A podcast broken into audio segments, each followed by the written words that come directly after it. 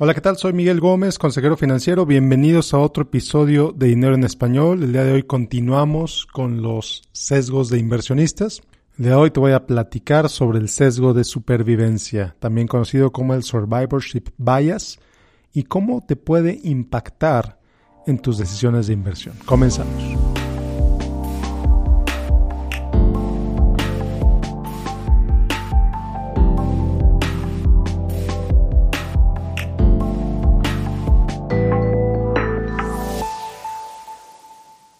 Bueno, pues el sesgo de supervivencia, el survivorship bias, es algo que se presenta en muchísimas partes, en muchísimas sectores de influencia y más como está tan de moda estas noticias en los medios, sobre todo en internet, estos eh, sitios eh, clickbait que le llaman, que ponen títulos sensacionalistas para que todo el mundo se meta y los lea y demás.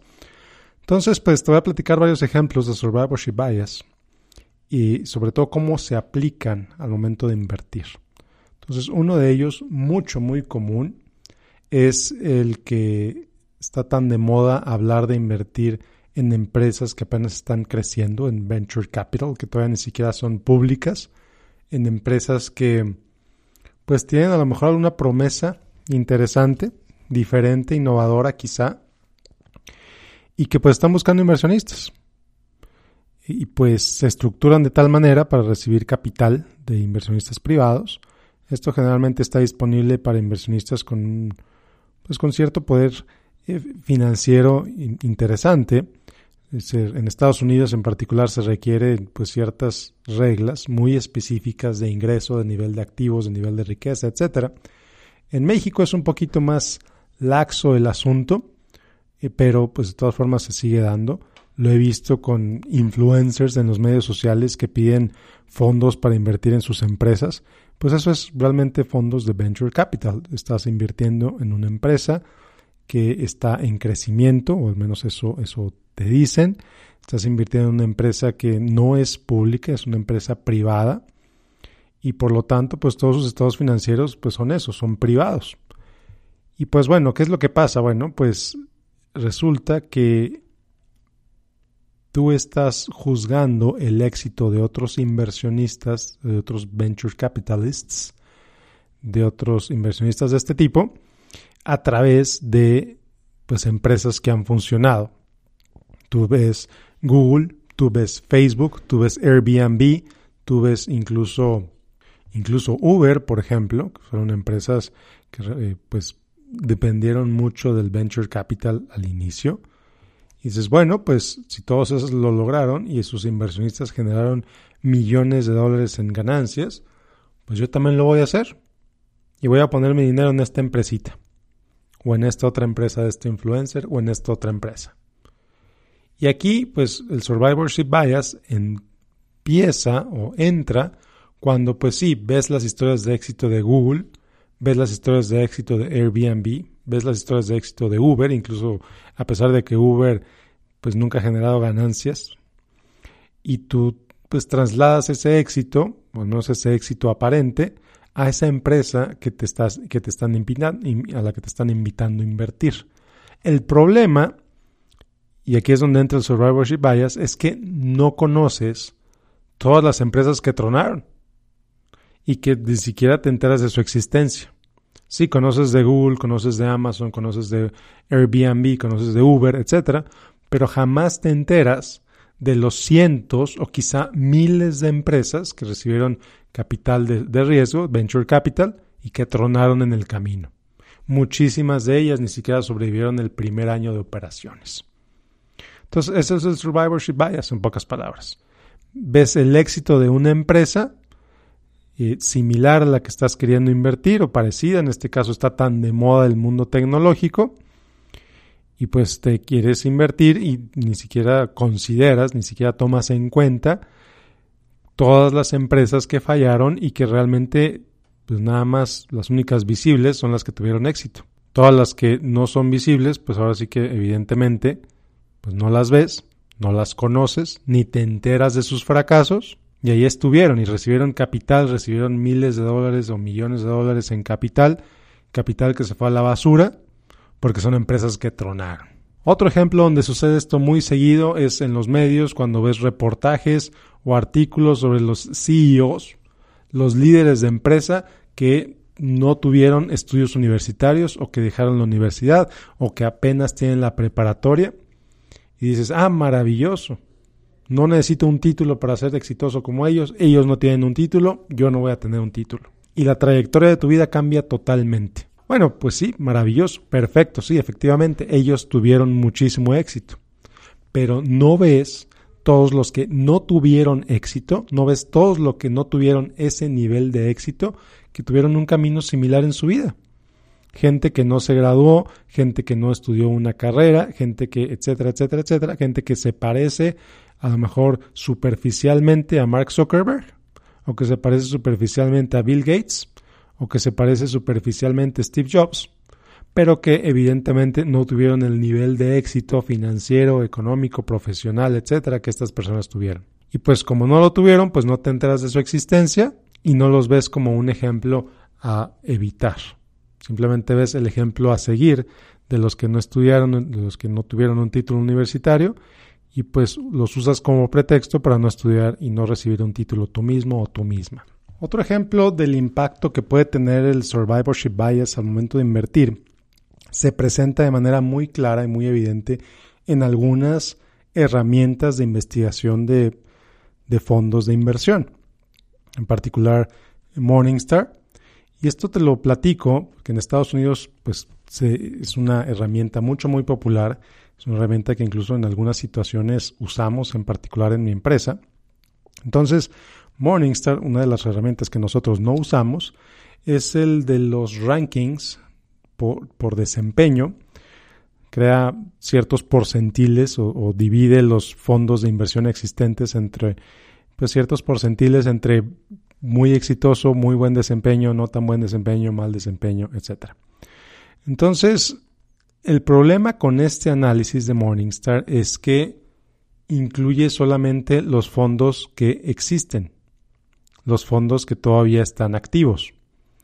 Este análisis excluye a los fondos que cerraron o que dejaron de, que se liquidaron o que se que hicieron merge, que se juntaron con otros fondos de inversión. Entonces, por ejemplo, Vanguard hizo un análisis, y esto lo estoy leyendo de un blog que escribió Larry Swedrow de, de BAM Alliance, una de las empresas con las que trabajamos.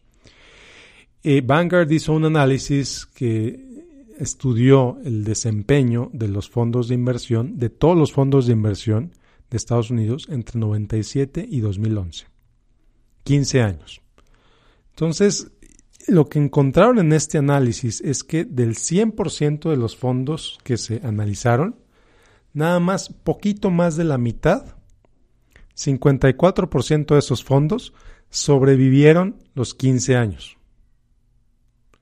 Quiere decir que el 46% de los fondos no estuvieron disponibles, cerraron, se rejuntaron con otros fondos, quebraron, etc. Entonces, al momento de escoger un fondo de inversión, particularmente fondos de inversión activos, pues inversionistas usan herramientas como Morningstar para determinar cuáles fondos han tenido los mejores desempeños, cuáles fondos han tenido los peores desempeños, etcétera. Y el problema con esto es que, pues, los estudios de esta firma excluyen los fondos que cerraron. Entonces te dicen, mira, si este fondo tiene cinco estrellas, maravilloso.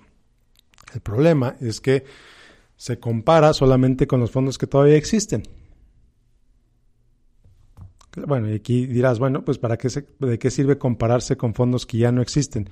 Y sí, efectivamente, no sirve de nada compararse con fondos que ya no existen, pero el punto es que esa comparación está sesgada para favorecer a los fondos que todavía están en existencia y muestran un desempeño superior al que realmente tuvieron haber tenido. Porque estás eliminando de la muestra a los que no funcionaron. Entonces, mucho cuidado con este survivorship bias eh, al momento de seleccionar fondos de inversión, particularmente en Estados Unidos, donde existen miles y miles de fondos de inversión. Y existe una alta probabilidad de que el fondo que escojas quiebre o cierre en los próximos 15 años si usas un fondo de los denominados activos. Un fondo de los denominados pasivos es muy probable que siga existiendo en los próximos 50 años, simplemente porque su única razón de ser es seguir un índice. Así de sencillo y hablaremos en otro episodio a mayor detalle sobre los fondos activos y los fondos pasivos. por lo pronto, enfócate en tener cuidado al momento de seleccionar y que estés consciente de ese survivorship bias. Otro ejemplo, otra manera en la que el survivorship bias afecta, influye, incluso puede alterar el estilo de vida de ciertas personas si siguen al pie de la letra las indicaciones. Y es cuando ves los artículos, los posts, los podcasts que te hablan de la rutina diaria de la gente exitosa. Y aquí hay quien te dirá que para ser exitoso tienes que levantarte a las 5 de la mañana. Hay otros que te dirán que para ser exitoso tienes que levantarte a las cuatro y media de la mañana. Hay otros que te dirán que tienes que dormir a las 8 de la noche. Hay otros que te tienen que decir que, que te dicen que no sabes qué, el secreto no es en levantarse temprano, el secreto está en leer 50 libros al año, el secreto está en esto, el secreto está en lo otro. Y todas esas recomendaciones, aunque la verdad se hacen con muy buenas intenciones, etcétera, pues están afectadas por lo mismo, el sesgo de supervivencia. Hay gente exitosa que se levanta a las 5 de la mañana, efectivamente. Hay gente exitosa que se levanta a las 8 de la mañana, efectivamente. Hay gente que hace ejercicio, hay gente que no hace ejercicio. La rutina diaria no determina tu nivel de éxito. Te lo digo con toda claridad. La rutina diaria no determina tu nivel de éxito. La hora en la que te levantes no va a determinar si eres exitoso o no, sino lo que hagas con la hora a la que te levantes. Lo que hagas, lo productivo que seas, el campo de conocimiento en el que te estás enfocando, la industria en la que trabajas, tu nivel de conocimiento, la manera en que tratas a tus clientes, la manera en que te tratas a ti mismo, a ti misma. Esos son mayores determinantes del nivel de éxito de una persona que simplemente la hora a la que uno se levanta.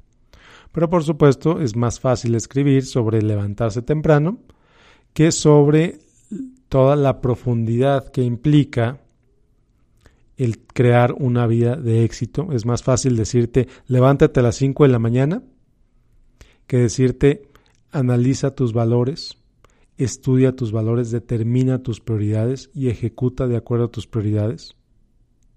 Porque cuánta gente no se ha tomado el tiempo de hacer un análisis de hacer una introspección y determinar qué es importante para cada quien. Muy poca gente. La realidad es que muy poca gente. Entonces de nada te sirve levantarte a las 5 de la mañana si no tienes claro qué es importante para ti. De nada te sirve leer 50 libros si de esos 50 libros no aprendes nada o no haces nada. O no cambias nada en tu vida. Leer 50 libros y no cambiar nada en tu vida no te sirve absolutamente de nada. Preferible leer uno o dos libros y hacer cambios en tu vida que leer 50 y no cambiar nada. Entonces, bueno, pues con esto quiero dejar el episodio del día de hoy, Survivorship Bias. Nos vemos la próxima semana con otro episodio de Dinero en Español, con otro sesgo de inversionistas. La próxima semana vamos a discutir el tercer sesgo importante para los inversionistas, así que nos vemos entonces. Como siempre, te invito a que me sigas en facebook.com diagonal Miguel Gómez Consejero, a que me dejes tu correo en finanzasfantásticas.com y bueno, nos vemos la próxima semana. Que tengas un excelente, excelente día. Hasta la próxima.